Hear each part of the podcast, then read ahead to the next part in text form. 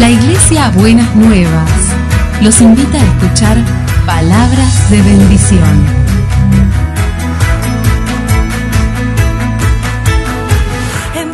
Si desean asistir a nuestras reuniones, los esperamos en Avenida de Lepiane 3925, esquina Subiría, Bajo Flores, Ciudad de Buenos Aires.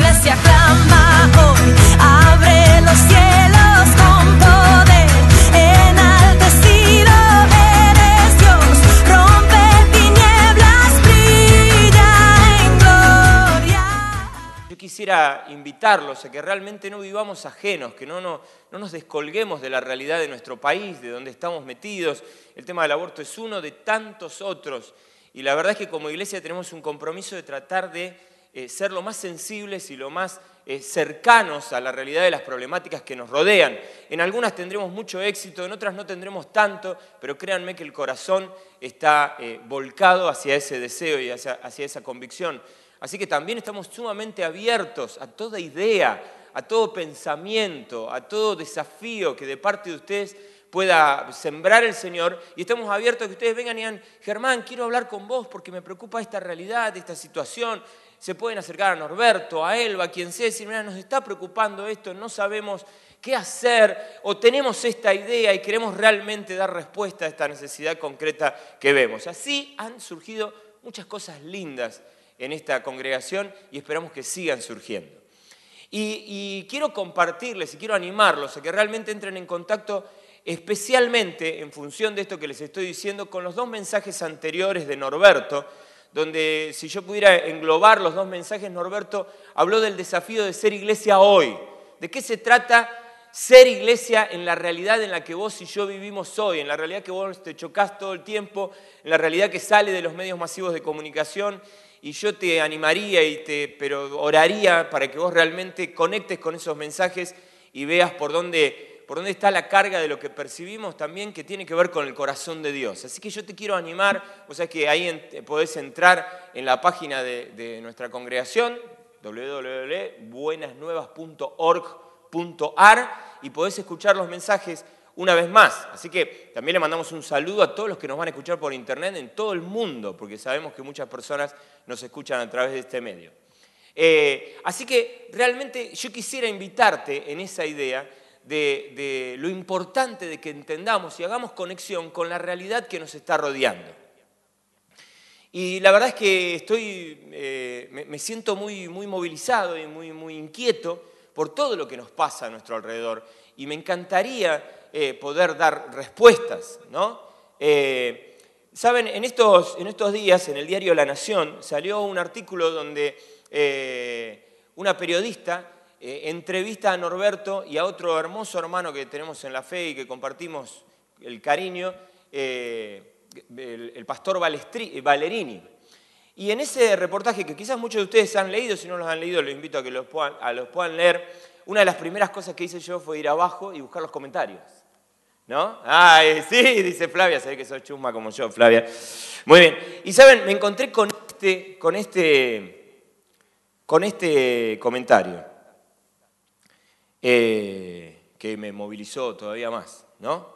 Entonces, este, una, una persona, no, no importa su nombre, ni su nick, ni nada por el estilo, dice, todos estos hipócritas pseudos defensores de la vida se hacen los preocupados por un cigoto y no les mueve un pelo un ejército de niños desamparados, víctimas de todos los abusos que pueden hacer los seres humanos, cínicos de pies a cabeza.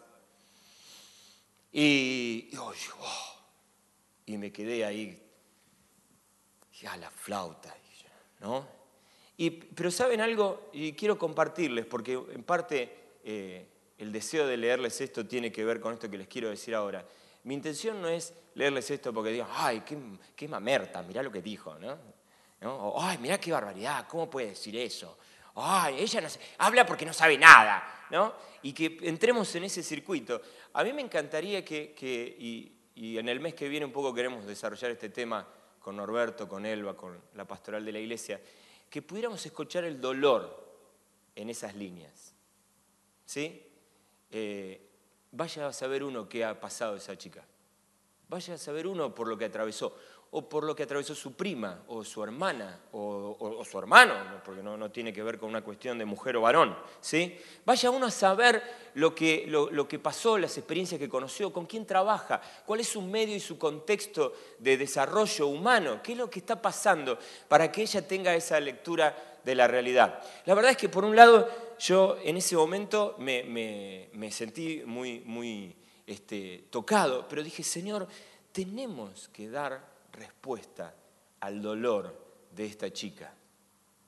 Tenemos que, ¿qué hacemos, Señor? Enseñanos, guíanos, por favor.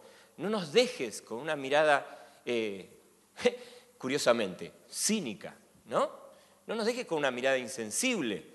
No nos dejes, Señor, permanecer en una discusión teórica de qué está bien y qué está mal y quedarnos sin percibir y sin sentir y sin empatizar con el dolor de muchas personas.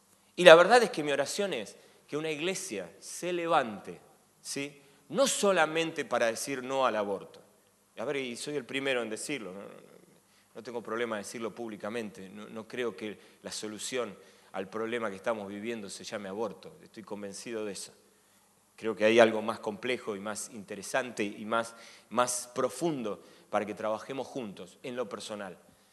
Pero si eso me va a es- esconder, me voy a esconder detrás de, de- de una pancarta eh, para, para olvidarme de la necesidad de las personas, del abuso, de la opresión, de la mala educación, de eh, la opresión, de situaciones terriblemente límites, ter- terriblemente tristes, terriblemente, terrible, que, ni siquiera quiero entrar a describir para no entrar en un clima así medio como morboso, situaciones espantosas que vivimos y que la iglesia debe empatizar, debe moverse hacia ahí. Ahora bien, ¿por qué les digo esto? La verdad es que les digo esto porque sé, y ayer lo planteábamos y se planteaba a través de todos los oradores que pudimos escuchar a lo largo del día, algo que para mí es más que interesante. Hay una necesidad, eh, no sé si voy a hacer un resumen, pero por lo menos voy a hacer mi resumen de lo de ayer, ¿no? Eh, hay una necesidad, la necesidad es cruel, la necesidad es terrible, la necesidad, la necesidad tiene colores espantosos, ¿sí? Vivimos en un mundo que realmente está en tinieblas y en oscuridad, pasan cosas espantosas y cuando ya pensamos que se nos han ocurrido las cosas más espantosas, descubrimos que hay alguien que inventó algo más espantoso todavía, ¿no? Es así, esa es la realidad en la que vivimos. Pero en medio de esa realidad, vos y yo como iglesia no estamos llamados a defendernos.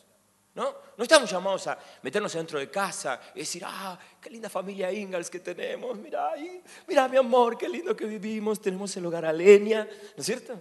Tenemos el televisor y estamos tan bien y tan lindos aquí juntos, ¿sí?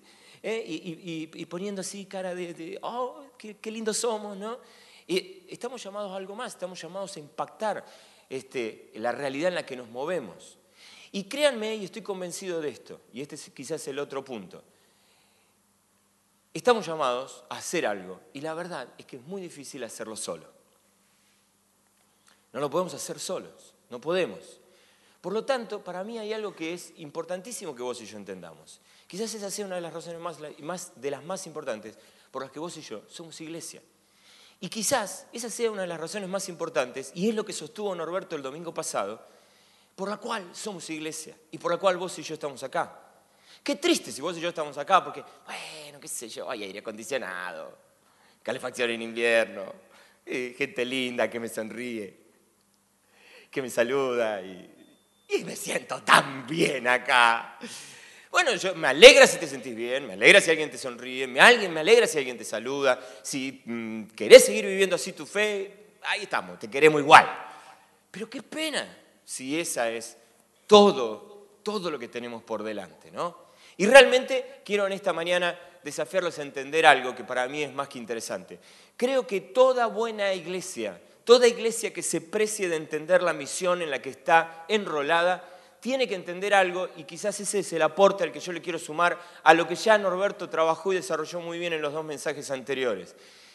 Toda iglesia que se precie de entender su misión, de entender la visión que la moviliza, de entender que Jesús vino para dar libertad a los cautivos, para dar sanidad a los heridos, para sanar al quebrantado de corazón, toda iglesia debe entender que debe transformarse en una iglesia que sea equipo, que sea equipo. Una iglesia que entiende que el que tiene al lado es alguien con quien merece discutir, pensar, planear y accionar. Una iglesia tiene que entender que el que tiene al lado tiene que ser parte de él en la misión. Para mí es fundamental entender eso. Y eso obviamente requiere de la unidad. Déjenme compartirles la oración de Jesús en Juan 17, del 17 al 23. Jesús ora por vos y por mí. Y fíjate lo que ora Jesús desde su corazón. Santifícalos en la verdad, tu palabra es verdad. Como tú me enviaste al mundo. Fíjense para qué nos fundó. Como tú me enviaste al mundo, yo los envío también al mundo. No los envío a un gueto donde se puedan encerrar y quedar encerraditos, calentitos y contentitos, sino que los envío al mundo. Y por ellos me santifico a mí mismo para que también ellos sean santificados en la verdad. No ruego solo por estos, ruego también por los que han de creer en mí, por el mensaje de ellos. ¿Le puedes decir al que está al lado, che, estaba orando por vos? ¿Eh? Estaba orando por vos, ¿está bien? Para que todos sean uno. Padre, así como tú estás en mí y yo en ti, permite que ellos también estén en nosotros, para que el mundo crea que tú me has enviado. Yo les he dado la gloria que me diste, para que sean uno, así como nosotros somos uno. Yo en ellos y tú en mí, permite que alcancen la perfección en la unidad y así el mundo reconozca que tú me enviaste y que los he amado a ellos tal como me has amado a mí. Es, un engranaje maravilloso. Yo no sé si ustedes ven ese sistema precioso en el que sueña Jesús de alguna manera y ora para que se establezca. ¿no? Un sistema de unidad, un sistema de convergencia, de encuentro, un sistema de inclusión. ¿sí? ¿Se acuerdan cuando hablamos de las tres sí hace, en agosto del año pasado? ¿sí? Un sistema de inclusión, un sistema que te invita y te dice, vení, sumémonos, vení, queremos venir si estás trabajado y cargado, porque Jesús vino para que tengas descanso. Esta es una comunidad que quiere predicar y quiere movilizarse hacia la acción que cobija al trabajado y cargado y le dice, sos importante, sos valioso, queremos cubrirte, queremos acompañarte. No queremos andar haciendo discusiones retóricas con vos. No queremos andándonos, andar peleándonos por discusiones filosóficas. No queremos estar violentándonos. A ver, no queremos ser socios de este espíritu de grieta que no cubre solo a la República Argentina. ¿eh? Recorre todo el mundo. ¿Está bien? Este espíritu de grieta no debería ser tuyo ni mío, no nos corresponde. Nosotros somos discípulos de este Señor que cuando ora dice que sean uno. Este que dice, vengan a mí todos los que están trabajados y cargados, ¿de qué signo político? ¿Qué carancho importa? ¿Qué importa de qué signo político sos? ¿De qué país venís? ¿Qué importa de qué país venís? Si estás trabajado y estás cargado, acá hay un lugar para vos. Y ojo, lo que sí te cuento, donde vengas y te instales por acá, te vamos a hacer laburar. Pero ¿por qué te vamos a hacer laburar? Porque además creemos que el laburo es pedagógico y es este, terapéutico. ¿no? Nos ayuda a seguir aprendiendo, pero además nos ayuda a seguir sanándonos. Y en esa dinámica creo que eh, Dios nos invita a participar y Jesús nos invita a participar, con sensibilidad. Pero hay algo que para mí es interesante. Vos y yo vamos a tener que ser uno. Y para mí esto es tan importante que vos y yo lo entendamos. Para mí es importante, es vital que nosotros entendamos, por ejemplo, que no hay ministerios más importantes uno que el otro. A ver, puede venir acá Norberto. Yo no, quiero entrar a, parecer chupamedia contando las virtudes y los, galardones de Norberto. ¿sí? Pero definitivamente Norberto debe ser uno de los mejores conferencistas que tenemos en la República Argentina. ¿Sí? Acá Norberto viene, da su clase magistral, se manda un mensaje sobre el amor impresionante. Y usted imagínense que sale por allá usted y Bruno, que no sé si usted lo conoce a Bruno, que en este momento debe estar trabajando del otro lado de la puerta, un personaje maravilloso, preciosísimo que nosotros tenemos ahí, que trabaja como, como mujer, asistiéndolo, recibiéndolo, qué sé yo, lo trata mal a usted. ¿De quién es el ministerio más importante? ¿El de Norberto o el de Bruno? Si Bruno tiene la posibilidad de echar a perder, ahora pónganle al revés. Bruno lo recibe con cariño, con afecto, le encaja un beso, le dice bienvenido, qué lindo que estés acá, ¿cómo se llama? Yo vengo acá y lo agreteo desde acá. ¿No? Y le digo, eh, ¿usted eh, qué, vino? Ah, eh, imagínense. ¿Quién tiene el ministerio más importante? No existen los ministerios más importantes, existen los llamados. Dios te llama a distintas cosas, con distintos dones, con distintas capacidades, con distintos perfiles, con distintas características, y nos usa. Pero ¿sabes algo que es importante? Es vital que yo entienda que hago sociedad con Bruno. Déjame salir de las paredes de este espacio. Vos pertenecés a esta congregación. Si un hermano o alguien que viene por primera vez llega acá, yo lo saludo, todo, te ve a vos que está por ahí, después te cruza en el barrio. Ni la hora le pasás ni lo saludás, ni nada. Ni qué hablar, cosa que yo sé que no ocurre, pero por la duda lo digo, que te pesca así en alguna, en offside, en alguna infracción. ¿Quién tiene el ministerio más importante? ¿Vos en tu barrio? ¿O él va predicando de aquí adelante? No existe tal cosa como un ministerio más importante que el otro. Existe en la visión de Dios una iglesia sin mancha y sin arruga que se levanta como un faro en medio de las tinieblas, que embandera la verdad. Existe un equipo que Dios y Jesucristo ha tratado de levantar desde el principio para que cada uno de nosotros encarnemos una cultura, una manera de ser, una manera de encarar el reino en este mundo lleno de tinieblas una cultura, un, equipo que levanta y se embandera en una cultura, en una manera de ser, y la imprime por todos lados. Y la imprime por todos lados. Y vos vas a tu trabajo y sos sal y sos luz. Y tu, tu compañero de trabajo cuando está en problemas, cuando está en dificultad, te busca y vos le decís, loco, vení que te acompaño, estoy al lado tuyo. Y un día le decís, ¿vos a qué iglesia vas? ¿Querés que te invite? Sí, bueno, vení. Y vos traes a tu compañero de trabajo y nosotros te hacemos quedar bien. Así debería ser. ¿No? Bueno, no, no vos no deberías congregarte en una iglesia, si no, si traigo a mi compañero de trabajo acá, no se va rajando. La idea es que te hagamos, y no que te hagamos quedar bien porque, porque hacemos un show lindo, sino que te hacemos quedar bien porque lo vamos a recibir con amor, con afecto, vamos a estar al lado de él, vamos a ver cómo lo cubrimos. No existe un ministerio más importante que el otro. Y para mí algo que es más que maravilloso es que en esta mecánica eh, eh, también es importante saber que somos distintos, ¿no? Somos distintos. Y yo quiero, a mí me encantaría, esto yo no sé cómo se puede hacer esto, yo sé que no hay manera mecánica de hacerlo, no tengo la manera de, no tenés una ranura USB para que te haga, meta información por ahí, así que sé que así no lo puedo hacer, pero a mí me encantaría desafiarte a que te, te goces en la diversidad, no la aceptes. No, quiero ir, voy por más. No, no solo la aceptes, te goces en la diversidad. ¿Eh? Puedes agarrar y mirar la situación y, y, y, decir, qué lindo que este sea tan distinto que el otro.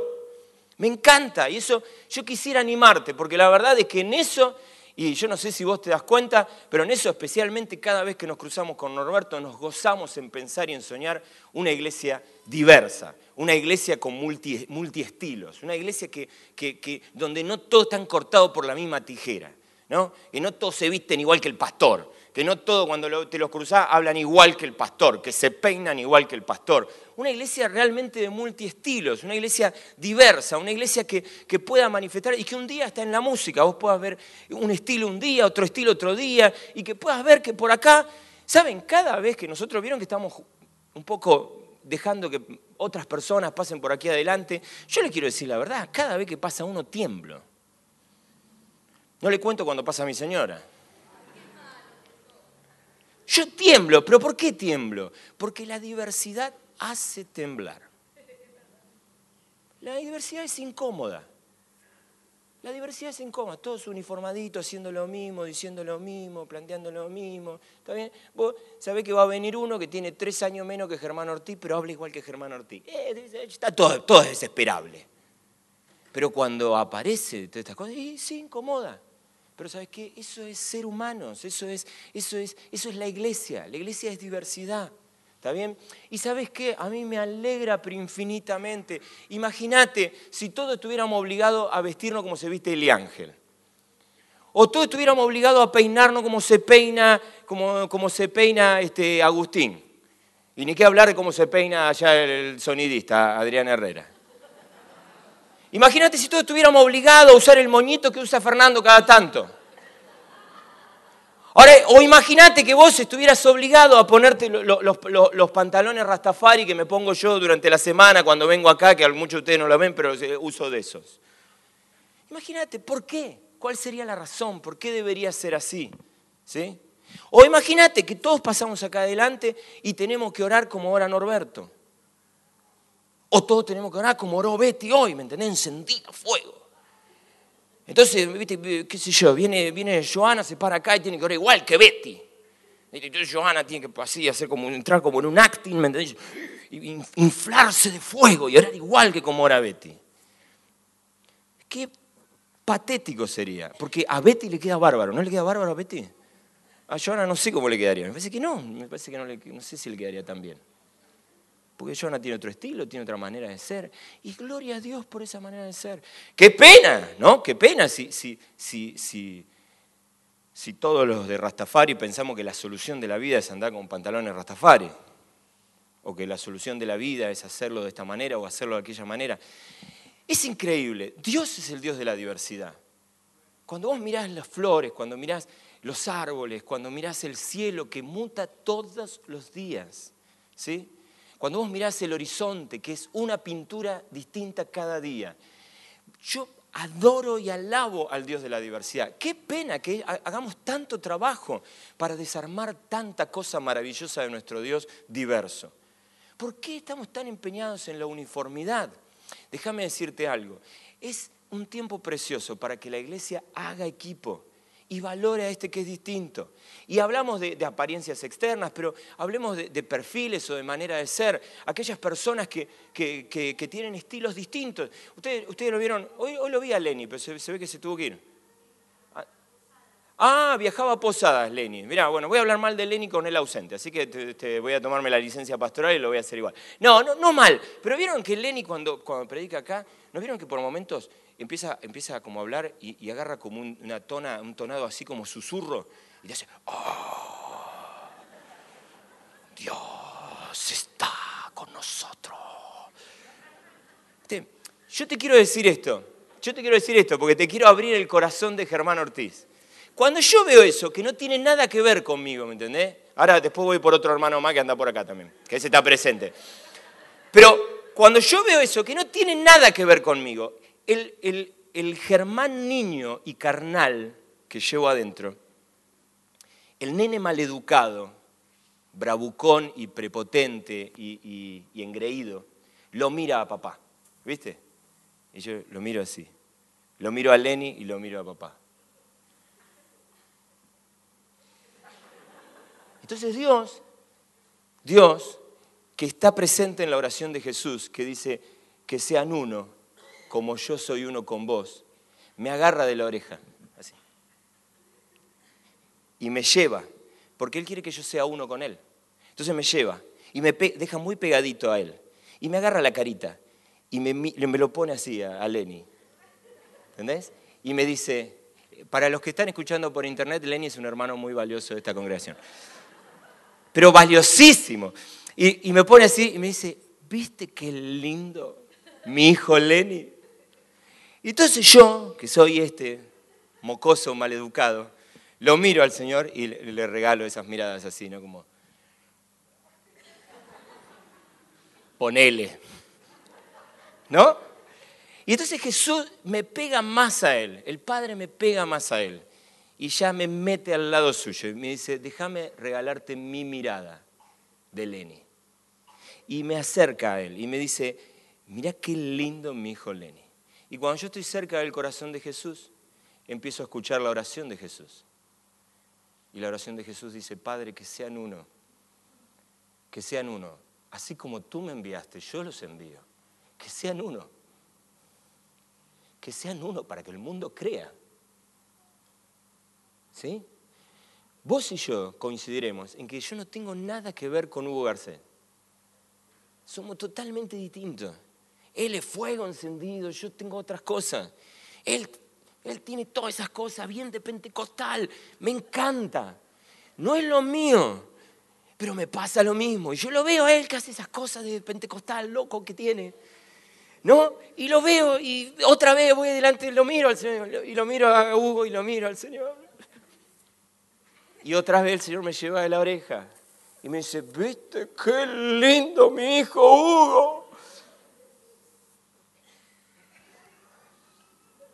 Y yo me acerco al corazón y vuelvo a sentir la palabra de Jesús que dice, que sean uno, que sean uno. ¿Sabéis algo? La iglesia tiene un desafío enorme para vos. Hay algunas relaciones que las elegís. Son fantásticas, son re lindas, va a tomar mate, come pizza, ¿me entendés? Genial.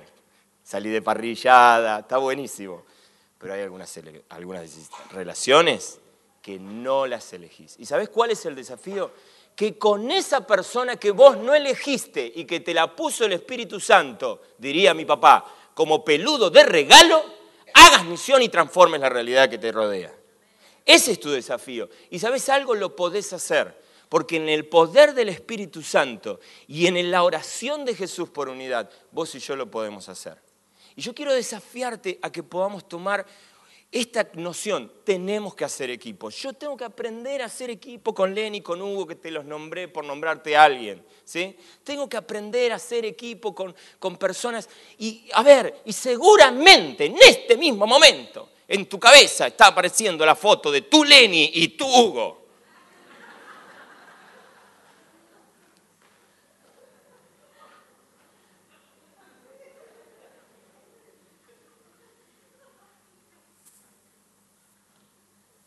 Soy profeta.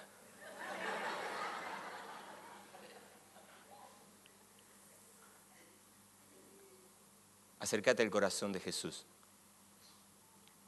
y escúchalo, porque sigue orando y ora lo mismo. Así como yo lo envié, tú me enviaste, yo los envío, para que sean sal y luz, para que se acerquen a toda persona que está trabajada y cargada y la ayuden a encontrar descanso. Yo los envié que sean uno, que aprendan a ser equipo. ¿Sabes?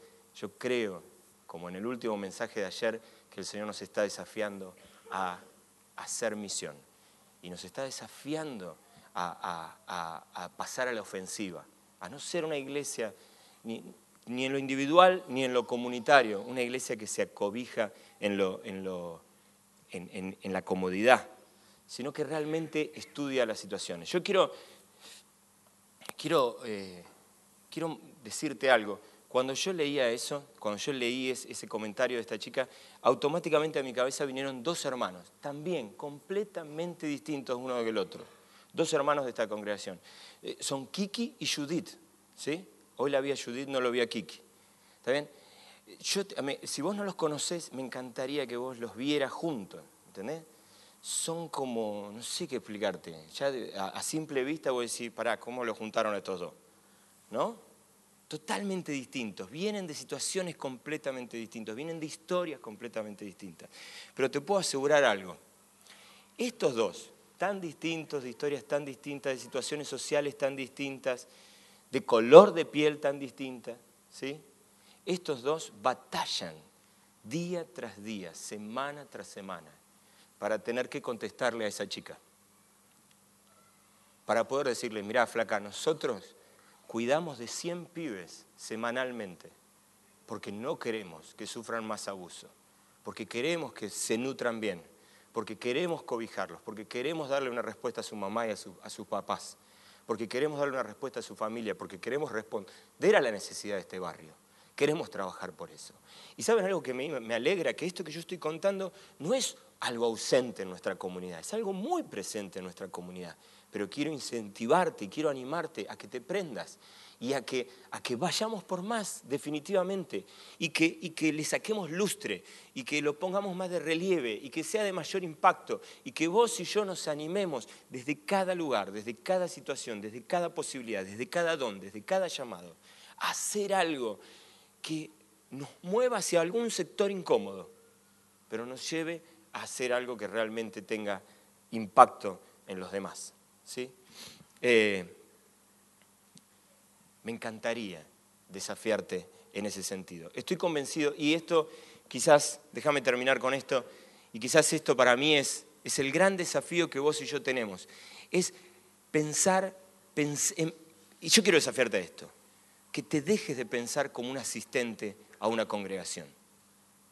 Que no te pienses más como alguien que disfruta de un buen culto. Te esperamos el domingo que viene, ¿eh? Quédate tranquilo. Pero me encantaría que, que puedas pensarte y pensar que el que tenés al lado es candidato número uno, es candidato puesto a armar equipo con vos para hacer algo, así de chiquitito. Pero sabes algo que para mí es muy interesante que vos veas. Vos y yo podemos cuidar a, mi sobrino. Vos y yo podemos cuidar a, a- hacerle de niñero un par de pibes. Esta iglesia puede cuidar a 100 chicos durante todas las semanas del año. ¿Qué significa eso? En este espacio de unidad el impacto puede ser aún mayor. ¿Sí? Entonces, necesitamos que nos entendamos como equipo.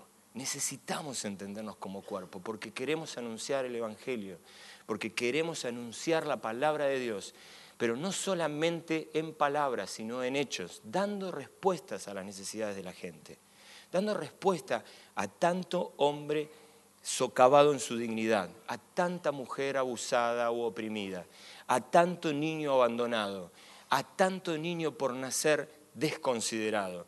Queremos dar respuesta. Y la verdad es que ese es un llamado que no es para dos o tres. Jesucristo viene a buscar una iglesia sin mancha y sin arruga. No viene a buscar a tres o cuatro elegidos con una manga de ovejas descerebradas que lo siguen. Viene buscando una iglesia sin mancha y sin arruga. Y en esa iglesia sin mancha y sin arruga, obviamente Jesús te quiere incluir a vos. ¿Sí?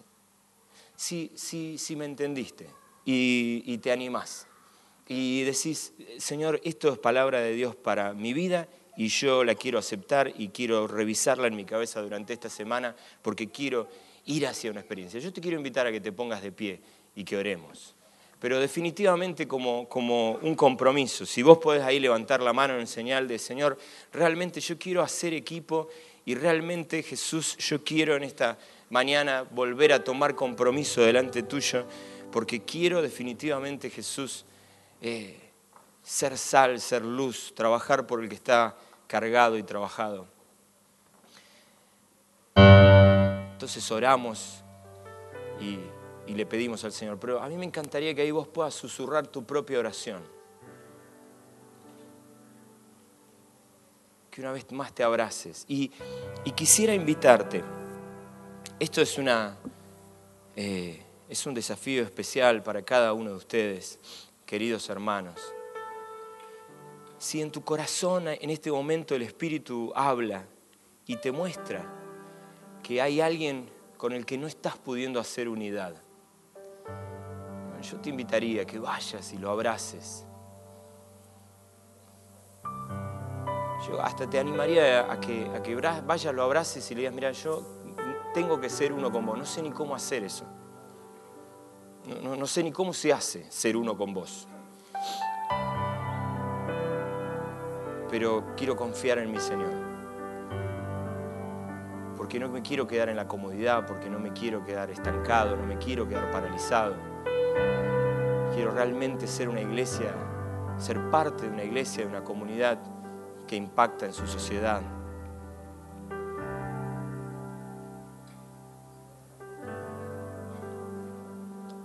Señor, en esta mañana queremos que esto no quede solamente en un discurso ni, ni en un simple sermón, sino que tu Espíritu Santo trabaje en el interior de nuestro ser.